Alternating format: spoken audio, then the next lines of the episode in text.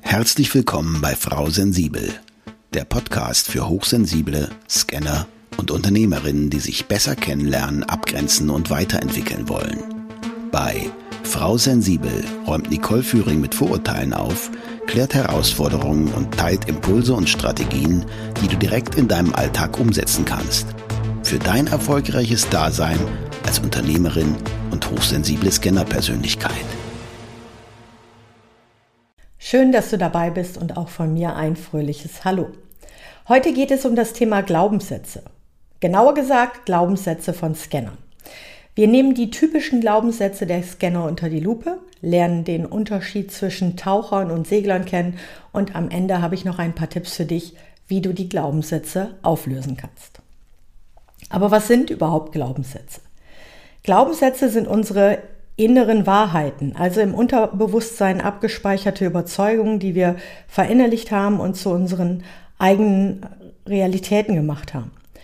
Wir haben sie immer wieder gehört und am vorgeliebten Beispiel, zum Beispiel über unsere Eltern, gelernt und erlernt. Das trifft im Prinzip auf alle Lebensbereiche zu, also von der Partnerschaft über Beziehungen, Arbeit, Gesundheit und Ernährung. Und wir alle kennen diese Glaubenssätze, die wir von Kindheit an gesagt bekommen haben und sie uns dadurch zu eigen gemacht haben. So was wie, das machst du falsch, das kannst du noch nicht, dafür bist du noch zu klein. Oder dafür haben wir kein Geld, das können wir uns nicht leisten.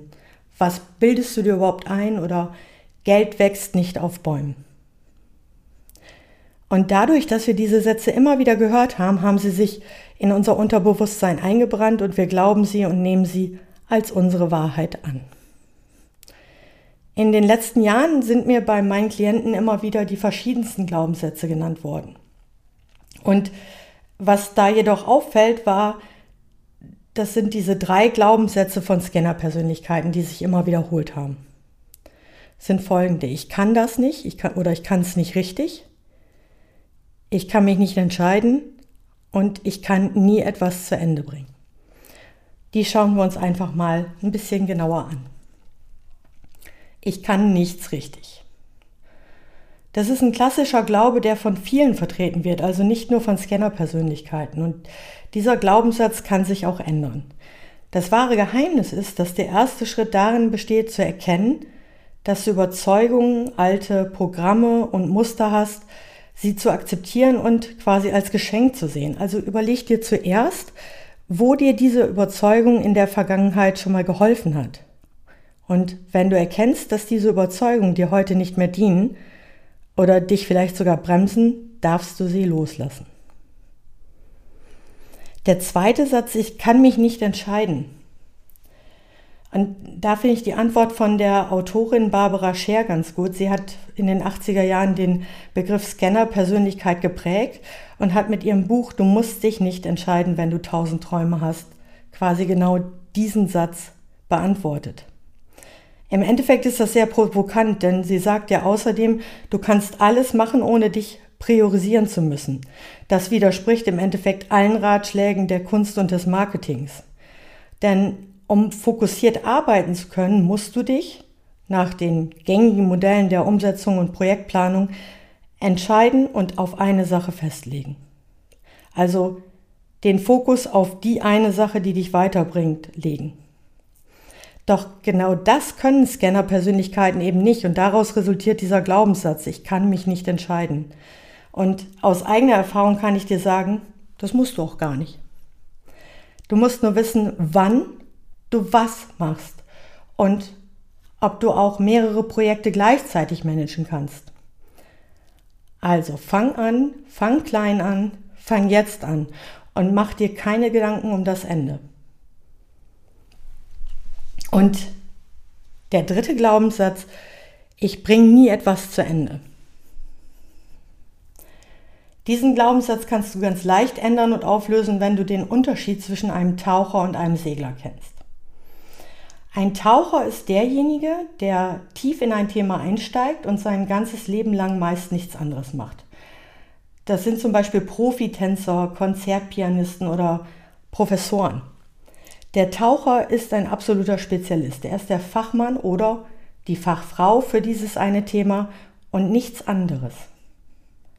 Wenn er einmal tief in die Materie eingetaucht ist, dann findet er immer mehr Details und noch mehr Einzelheiten, die er zu diesem einen Thema herausfinden kann. Er taucht quasi tief in die Materie ein und birgt dort einen wundervollen, wertvollen Schatz. Die Segler hingegen sind Generalisten. Sie sind Spezialisten in vielen Themen. Manchmal taucht auch ein Segler tiefer ein, aber meistens schwimmt er nur an der Oberfläche. Du kannst dir den Segler quasi wie auf einem Schiff vorstellen, der manchmal fischen geht, ein anderes Mal tauchen, am nächsten Tag surfen und am übernächsten Tag dann Wasserski fährt. Dann wiederum lernt er was darüber, wie man Segel fliegt oder vielleicht auch über Astronomie oder Navigation, Flora und Fauna der Meere und über die Gewässer. Dann braucht sein Schiff vielleicht mal einen neuen Anstrich oder eine Grundreinigung, wofür er sich speziell mit der richtigen Farbe und Zusammensetzung der besten Lacke für das Holz seines Schiffs beschäftigt. Und wenn er mal nichts zu tun hat, liegt er an Deck und liest sein Buch oder er stellt eine neue Podcast-Folge für Frau Sensibel, in der er über alles berichtet, was ihn gerade interessiert. Du hörst, ich sehe mich selber auch als Segler und ähm, manchmal tauche ich auch tiefer ein. Aber ein Segler ist quasi ein vielseitiger, viel interessierter Mensch, der gerne viele Dinge anfängt und viele dabei auch manchmal nicht zu Ende bringt. Das heißt aber, wie gesagt, nicht, dass eine Scanner-Persönlichkeit nicht auch ein Taucher sein kann, der sich lange und tief mit einem einzigen Thema beschäftigt. Barbara Scher hat in ihrem Buch Du musst dich nicht entscheiden, wenn du tausend Träume hast, neun unterschiedliche Typen ausgemacht, die sich eben genau darin unterscheiden. Also wie lange und intensiv sie sich mit welchem Thema auseinandersetzen. Dazu gibt es dann aber eher mal eine eigene Folge, das würde heute den Rahmen sprengen.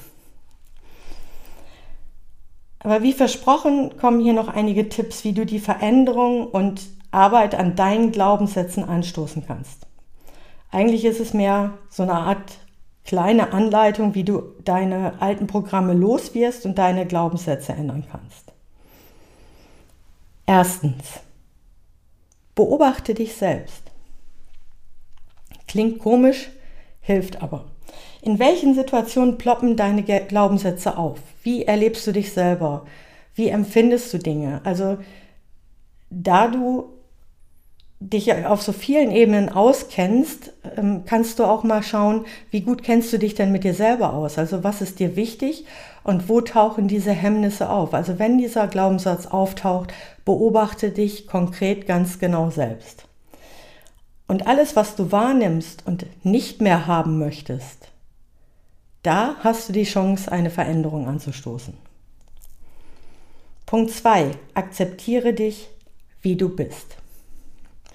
Ist meistens einfacher gesagt als getan, denn wir sind ja im Endeffekt ein Produkt aus dem, was wir in unserem Leben gelernt, getan und umgesetzt haben. Das heißt, du kannst jetzt anfangen, das zu ändern.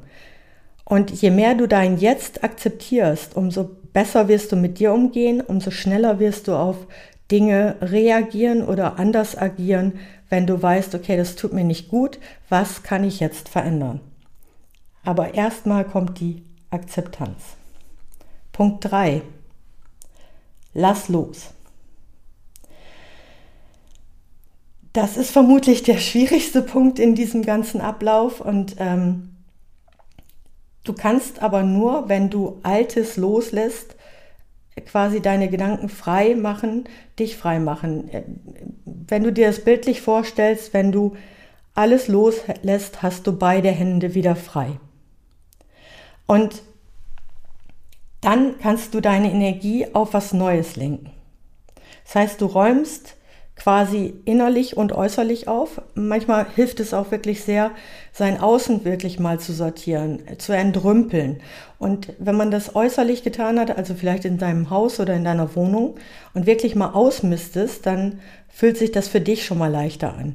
Dann kannst du dich wieder selber besser beobachten, dann kannst du dich besser annehmen und akzeptieren und den dritten Schritt mit dem Loslassen auch vielleicht besser innerlich nachvollziehen. Und wenn du dann so befreit bist, dann hast du auch wieder mehr Energie und Kraft für Neues. Und der vierte und letzte Punkt, leg dir neue Glaubenssätze zu. Also du hast aufgeräumt, du hast Platz für Neues, hast klare Kante gemacht und willst jetzt überlegen, was will ich denn überhaupt? Wo will ich hin? Was will ich erreichen? Was wären vielleicht tolle Themen, mit denen ich mich beschäftigen möchte? Da ist mein Tipp immer wieder, ähm, nach dem sofort anfangen, setz dir Prioritäten, mach dir klare Ziele. Als Idee habe ich dafür die klare Kante entwickelt. Das heißt, du guckst dir alle deine Lebensbereiche an. Ähm, egal, ob das jetzt Familie und Freunde sind, also Beziehungen oder Geld oder Liebe oder Arbeit und machst erstmal einen Status quo. Und dann guckst du dir an, welche Ziele möchte ich erreichen. Die erarbeitest du dann innerhalb des Kalenders und dann kannst du die Woche für Woche priorisieren, überprüfen und daran arbeiten. Ich packe den Link zu dem Kalender nochmal in die Show Notes. Und das ist quasi der erste Schritt zu dir selbst, wenn du sagst, ich packe das jetzt erstmal für mich an. Ich identifiziere erstmal meine eigenen Glaubenssätze. Vielleicht sind es auch andere als diese drei. Ich kann nichts richtig, ich kann mich nicht entscheiden, ich kann nie was zu Ende bringen. Vielleicht ist es auch nur einer davon, der dich aber so blockiert, dass du das Gefühl hast, dass du nicht weiterkommst, dass du nicht richtig bist.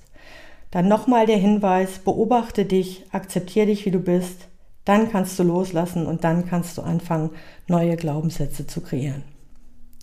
Ich freue mich, wenn dir das ein Impuls war, dich ein bisschen weitergebracht hat und schreib mir gerne auch, wenn du dazu Fragen hast oder buch dir ein Orientierungsgespräch, ein kostenfreies auf meiner Seite. Und dann sage ich bis zur nächsten Folge mit Frau Sensibel. Ich wünsche dir viel Spaß beim Endlich Selbstwerden. Danke für deine Zeit und schön, dass du auch in dieser Folge wieder mit dabei warst. Weitere Informationen zu Nicole ihrem Podcast sowie den direkten Kontakt findest du unter nicoleführing.de. Wenn du auf deiner weiteren Reise jemanden suchst, der dir als Sparringpartner zur Seite steht, dann vereinbare einfach ein kostenfreies Orientierungsgespräch mit Nicole unter www.nicoleführing.de slash buchen oder nutze den Link in den Show Notes.